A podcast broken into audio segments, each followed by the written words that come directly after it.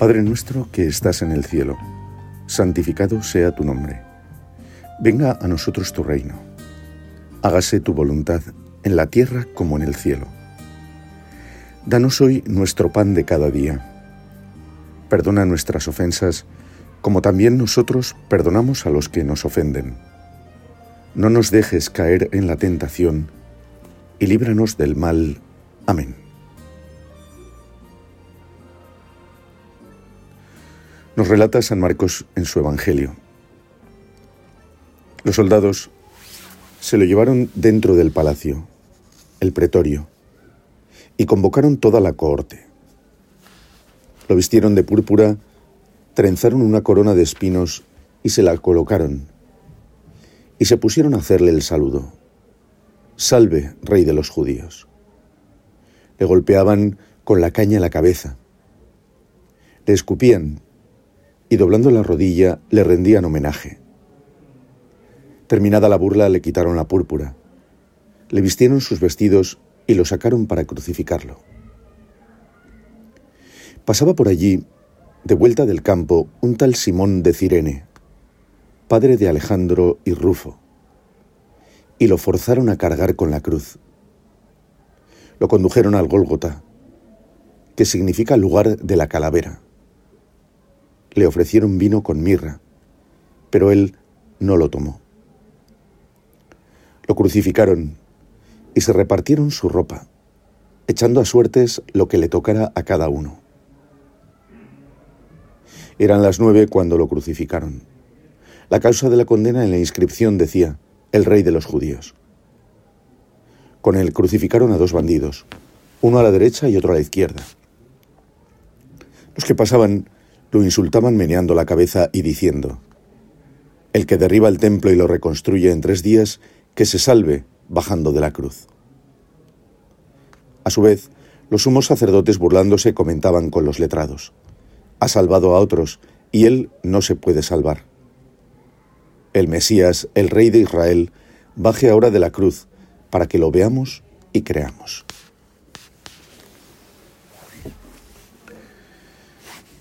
Acabamos de oír cómo tras el juicio de Jesús y su injusta condena a muerte, Jesús, cargado con la cruz, es llevado al Monte Calvario. Pero en ese camino, y en primer lugar, San Marcos nos habla de un hombre que ayuda a Jesús a llevar la cruz.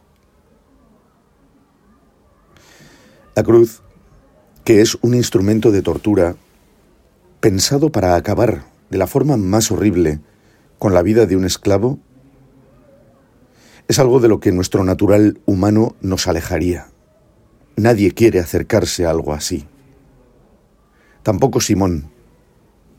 Por eso es forzado a llevar la cruz. Sin embargo, la cruz es algo que forma parte de nuestra vida. Cruces más o menos pesadas, que hemos de arrastrar sobre nuestros hombros. Pero dentro de su imperfección humana como la de cualquiera de nosotros, Simón, Simón de Cirene, lleva la cruz de Jesús. No se trata de una cruz cualquiera. En ella se juega el destino de la humanidad entera. Muerte o vida. No hay alternativa. La cruz de Jesús es pesada porque en ella va la carga del pecado de todos los hombres y mujeres de todos los tiempos, también los nuestros. Solemos pensar, porque es así, que Jesús podía ver, al ser Dios, todo lo que significaba esa cruz. Él alcanzaba a comprender, por su unión completa con el Padre, el peso del mal, el ingente peso del mal de la humanidad. Pero Jesús veía también algo que ni Simón ni los espectadores de aquella mortal función podían ver. Podían ni siquiera atisbar. En esa cruz podía morir definitivamente la humanidad entera. Jesús llevaba en la cruz la muerte misma de la amistad. Judas lo había traicionado. Es cierto. En una locura, pensando que tal vez podría así ayudar a que el pueblo se rebelara contra el opresor romano. No consiguió nada de eso, únicamente la traición del amigo. Pero Pedro, esa traición sí que duele en el corazón de Jesús. Eres tú mi amigo y confidente, al que me une una dulce intimidad, reza el Salmo. En la cruz mueren definitivamente las relaciones humanas. Jesús llevaba en la cruz también la muerte de la justicia. Su juicio es una burda farsa. La verdad mancillada por los testigos falsos. Jesús llevaba en esa cruz hacia su muerte la fraternidad entre los seres humanos la compasión, destrozada por las burlas y los escupitajos, y los golpes. La fraternidad muere por la ausencia de compasión, o por la indiferencia, como la de Pilato, o por el ansia de espectáculo, como el de aquellas personas que se encontraban viendo el camino de la cruz. También son llevadas hacia su final las instituciones humanas, los gobiernos, el sumo sacerdocio, el Sanedrín. No son más que poder para el poder, religiosidades demasiado humanas, sin fondo, sin espíritu, sin Dios, instituciones humanas inhumanas. La humanidad entera forma esa cruz. Y el diablo se frota las manos. Su victoria parece segura. Jesús no podrá con todo esto. De ningún modo puede nadie soportar tanto pecado sobre él. Y si no puede,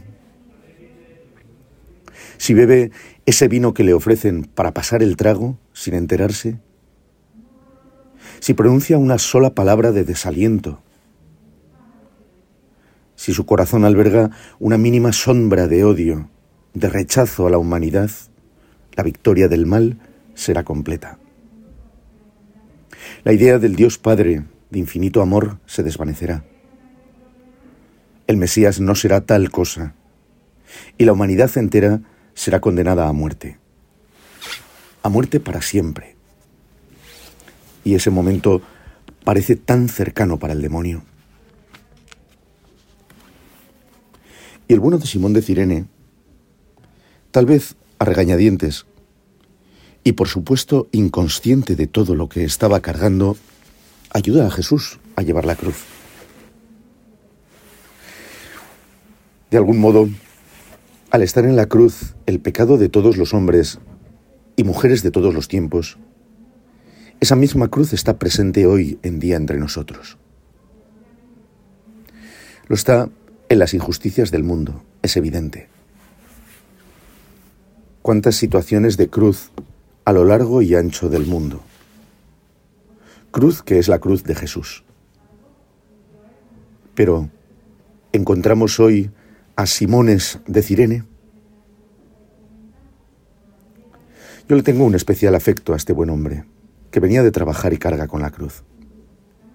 Y pienso que podemos imitar su ejemplo, cargando también con esa extensión de la cruz de Jesús que en la actualidad podemos encontrar en nuestro camino. Hay cruces con las que cargamos necesariamente, esas que tienen un carácter personal, que vienen con nosotros, por decirlo así, nuestras limitaciones y sufrimientos, esas que no elegimos libremente. Pero Simón de Cirene pone ante nuestros ojos la posibilidad de cargar en nuestros hombros la cruz de otros, y en ellas la de Jesús. Aquí, y en medio también de nuestras imperfecciones, realizamos un acto libre, de gran valor a los ojos de Dios, aunque para el mundo no signifique nada. Simón de Cirene no aparece en ningún libro de historia, no es ejemplo que se estudie en los colegios, pero su acción fue recordada por el Espíritu Santo a los evangelistas, porque fue un acto de compasión que palió el sufrimiento de Cristo en su pasión.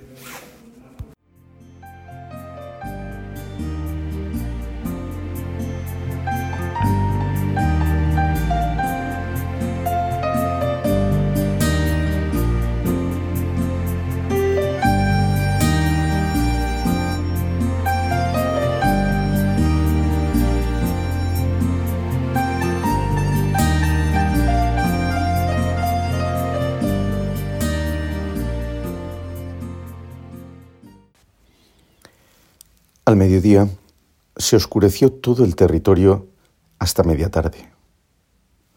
A media tarde Jesús gritó con voz potente, Eloí, Eloí, que significa Dios mío, Dios mío, ¿por qué me has abandonado? Algunos de los presentes al oírlo comentaban, mira, llama a Elías.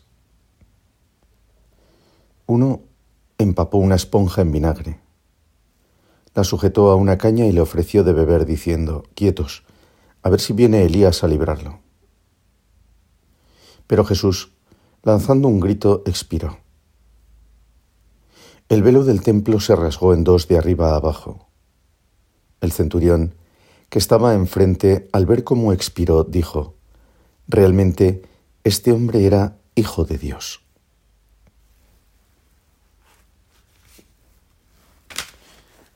Decía antes que todas las realidades humanas parecía que iban a morir en la cruz. Y así hubiera sido si el demonio llegara a consumar su mal. Ese que se inició en un árbol del jardín de Edén. Pero en este caso no era nada ni Eva, sino el mismo Hijo de Dios hecho hombre hecho hombre para obrar el designio de amor de Dios y salvar a la humanidad entera de la muerte. Baja de la cruz y creeremos en ti. Qué equivocados estaban esos que vociferaban esa clase de soflamas. Podría haber bajado. Es lo que esperaba el diablo. Pero eso hubiera supuesto el final de todo. La fe, por decirlo de alguna manera, de esos hombres que gritaban baja de la cruz y creeremos en ti no era tal. Ellos solo buscaban la confirmación de sus ideas y pensamientos. Su Dios era ellos mismos. En el corazón de Cristo está la voluntad del Padre, por encima de todo y un amor infinito a todos y cada uno de los creados, y a este mundo sufriente, sometido por el poder del mal. La pasión, la cruz, es la más grande batalla que se ha dado en el universo. La resurrección es la victoria de Dios sobre la muerte. Pero la cruz y la muerte de Jesús son la más absoluta y definitiva victoria de Dios sobre el pecado, el mal y el odio. Muchas veces pensamos, ¿por qué tuvieron que ser las cosas así? ¿Por qué tuvo que sufrir tanto el Señor para salvarnos? Pero la pasión tiene sentido no es un acto cruel de una especie de Dios implacable, ni es tampoco un acto ejemplificador, ni una especie de demostración masoquista. En realidad, era necesaria una confrontación real entre el pecado el de todos y cada uno de nosotros y el amor de Dios. No podía ser de otra forma. Se trata de una confrontación, de una lucha, de todo el pecado, una lucha a muerte contra el amor de quien puede conservar su vida o amarnos hasta darla por nosotros. Y así fue. Algunos evangelistas cuentan las últimas palabras de Jesús, Padre, a tus manos encomiendo mi espíritu. Y dando un fuerte grito expiró. Parece como si Jesús hiciera un último acopio de fuerzas. Está destrozado física y moralmente. Esas palabras que refiere San Marcos son tremendas. Dios mío, Dios mío, ¿por qué me has abandonado? Uniendo a Jesús al sufrimiento de todos los hombres y mujeres que muchas veces no son capaces de ver a Dios en sus vidas. Pero Jesús hace un último acopio de fuerzas y grita, exactamente igual que los seres humanos gritamos ante la muerte. Pero en Cristo, en la cruz, encontramos hacia dónde enfocar nuestro dolor y nuestra vida ante la cercanía de la muerte. He releído hace poco una de las grandes obras de Tolkien, el Silmarillion, una especie de génesis de toda su obra. Lo había leído siendo un niño de quinto de EGB, hace ya muchos años. En aquel momento me fascinaron las batallas y luchas y los personajes. Esta vez me ha fascinado la profundidad de las cuestiones que plantea en torno al sentido de la existencia de los hombres. Los únicos mortales, desconocedores de su destino lo que les lleva a errar de camino en camino, sin saber muy bien por qué viven, cuando aparentemente su existencia desaparece en la oscuridad de la muerte. Sin esperanza, apegados a una corta vida que pasa demasiado rápido en medio de sufrimientos. Pobre humanidad. Pero en la cruz, el grito del Señor Jesús acaba con la desesperanza de la humanidad. Yo soy el camino y la verdad. Y la verdad es que a las manos del Padre Dios se encaminan nuestros espíritus tras la muerte. Nuestra existencia no acaba devorada por la nada en el infernal abismo de la muerte. Nuestra existencia aquí y al terminar nuestra peregrinación en este mundo es para Dios. Pero además, en el momento de morir no nos encontramos solos. Tal vez Dios podía haber dispuesto otra forma para obrar la salvación, sin la muerte de Cristo. Pero entonces la encarnación no sería real. El ser humano muere consciente de su final. Los animales y demás seres creados no. Los ángeles no mueren. El Verbo Eterno se hace hombre, solidario hasta las últimas consecuencias. Solo así podríamos decir que Dios está con cada ser humano que abandona este mundo a lo largo de los siglos. No solo consciente de que va al Padre, sino acompañado en el trance por quien ha entregado su vida y ha pasado por la muerte como cada uno de nosotros. Acompañados por ese Dios de vida que sí sabe lo que es morir. Pero por encima de todo, la muerte del Señor significa la victoria definitiva del amor de Dios sobre el pecado. Y Jesús, dando un fuerte grito, expiró. Jesús no responde a los que le insultaban, los ama.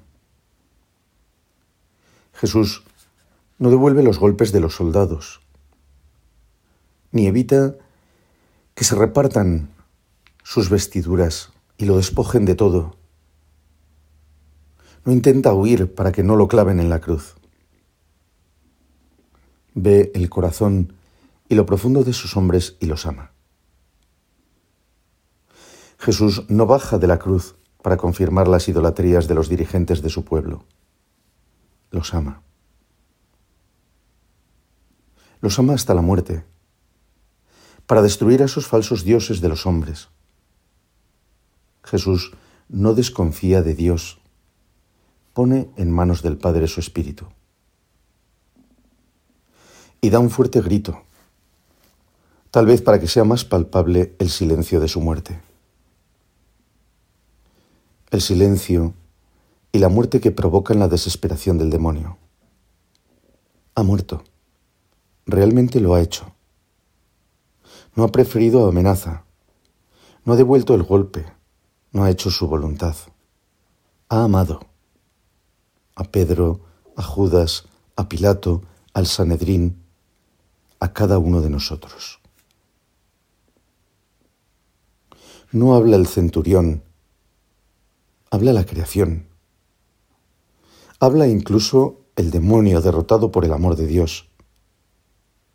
Verdaderamente, este era hijo de Dios. Un amor así viene de Dios, es de Dios.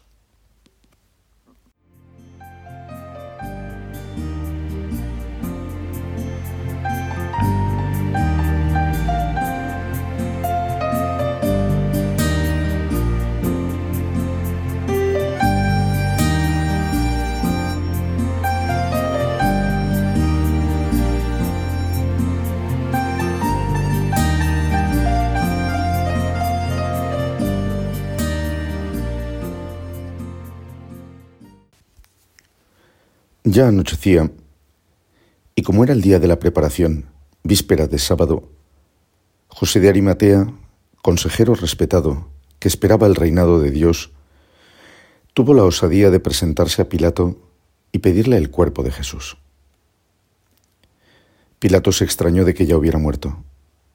Llamó al centurión y le preguntó si ya había muerto.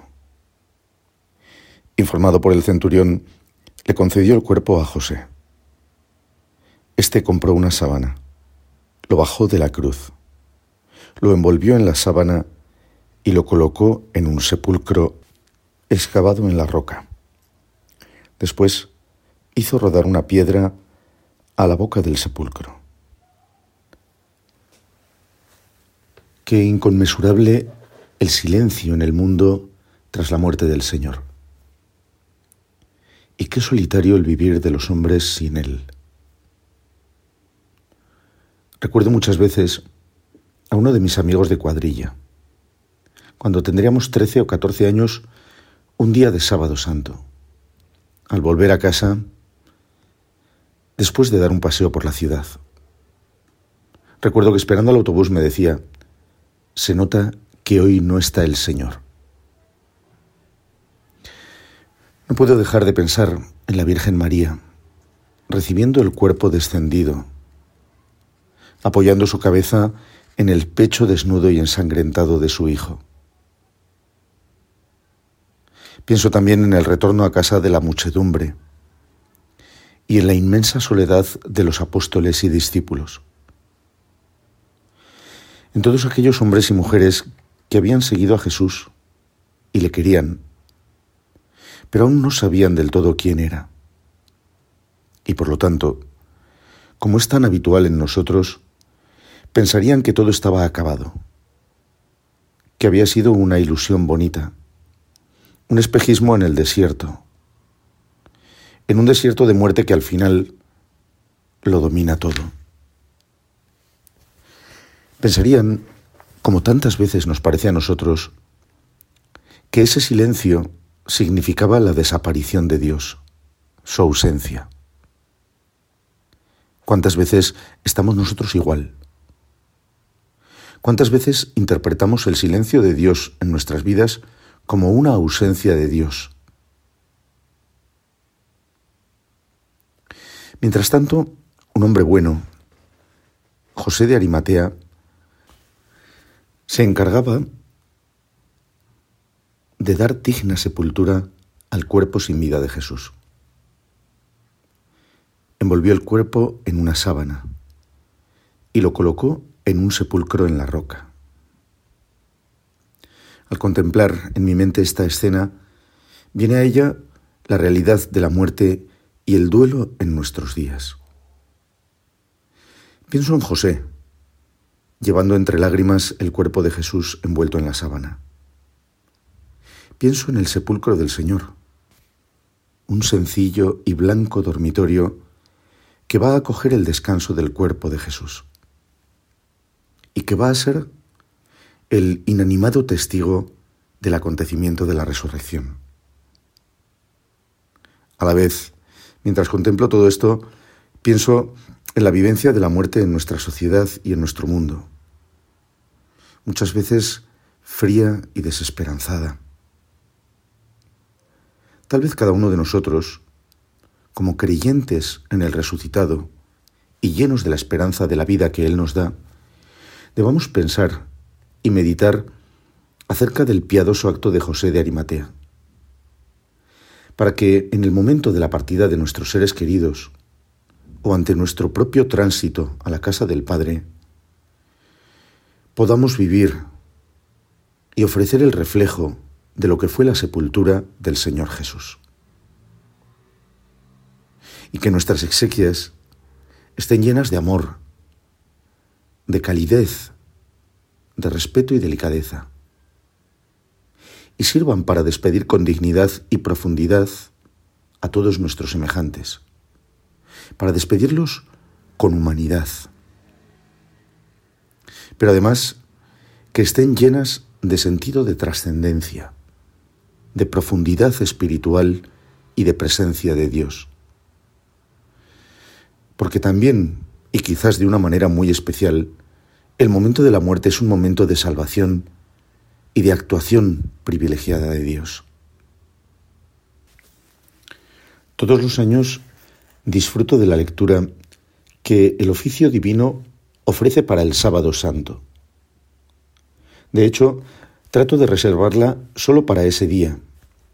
Y cuando llega, en medio del ambiente del Santo Triduo, preparando ya la gran vigilia de la noche de Pascua, la leo y releo con paz, sin prisas, imaginando y representando mentalmente lo que nos cuenta.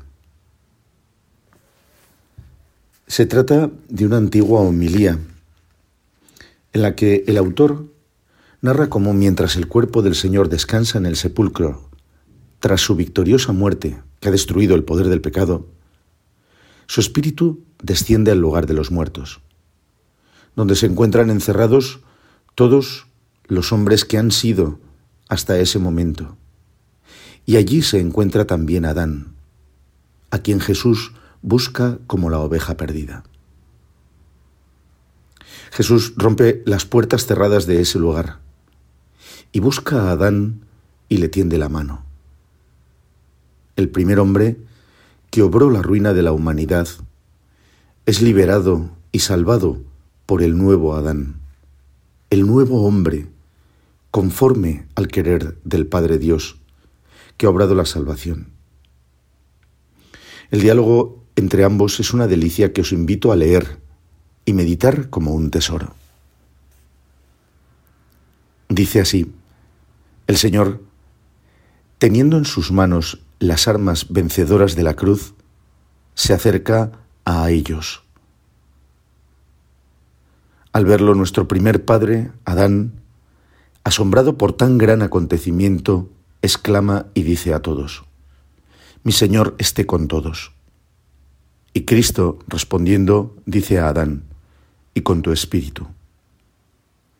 y tomándolo por la mano, lo levanta diciéndole, Despierta tú que duermes, levántate de entre los muertos, y Cristo será tu luz. Despierta tú que duermes, y Cristo será tu luz. Ante la realidad dramática, dolorosa y desconcertante de la muerte, solo hay una posible luz de esperanza, Cristo. Cuando nuestra peregrinación en este mundo ha terminado, cuando nosotros ya no podemos, cuando nuestro cuerpo yace, Cristo, que ha descendido al lugar de los muertos, nos tiende su mano y amanece la esperanza de la resurrección, de la suya como el primero y primogénito, y de la de cada uno de nosotros. Señor, aumenta en nosotros la fe, para que ante la muerte nuestros corazones se llenen de confianza en ti y de esperanza. Que nuestro consuelo sea el saber que ahí te encontraremos, tendiendo tu mano como se la tendiste a Adán y Eva en esa noche santa del sábado en el sepulcro. María Magdalena y María, la madre de José, miraban cómo el Señor era sepultado y se colocaba la piedra que cerraba el sepulcro. Pero otra María, la madre de Jesús, oraba al Dios que había sacado a su pueblo de la esclavitud de Egipto. Oraba esperanzada en que ese mismo Dios iba a sacar a su hijo de la esclavitud de la muerte. María, danos tu fe y tu esperanza. Dios te salve María, llena eres de gracia, el Señor es contigo. Bendita tú eres entre todas las mujeres, y bendito es el fruto de tu vientre Jesús. Santa María, Madre de Dios, ruega por nosotros pecadores, ahora y en la hora de nuestra muerte. Amén.